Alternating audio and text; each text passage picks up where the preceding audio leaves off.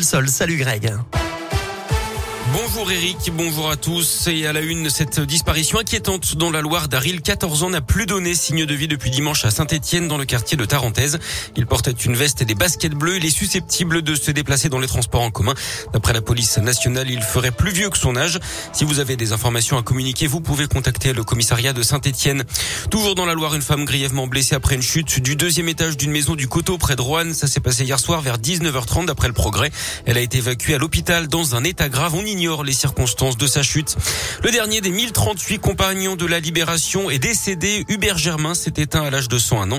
Emmanuel Macron présidera sa cérémonie d'inhumation le 11 novembre à l'Arc de Triomphe au et au Mont Valérien. La protection des enfants est une priorité absolue. Déclaration du patron des évêques de France hier.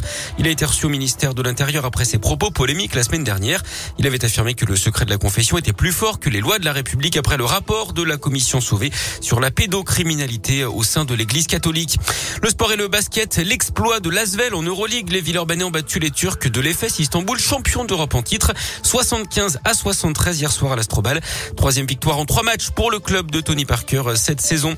Du foot avec les qualifications à l'Euro, espoir et la victoire des Bleuets, 3-0 en Serbie hier soir, avec des buts de Ryan Cherki et d'Amin Gouiri notamment. Et puis la météo, ce sera couvert hein, ce matin dans la région avec une dizaine de degrés.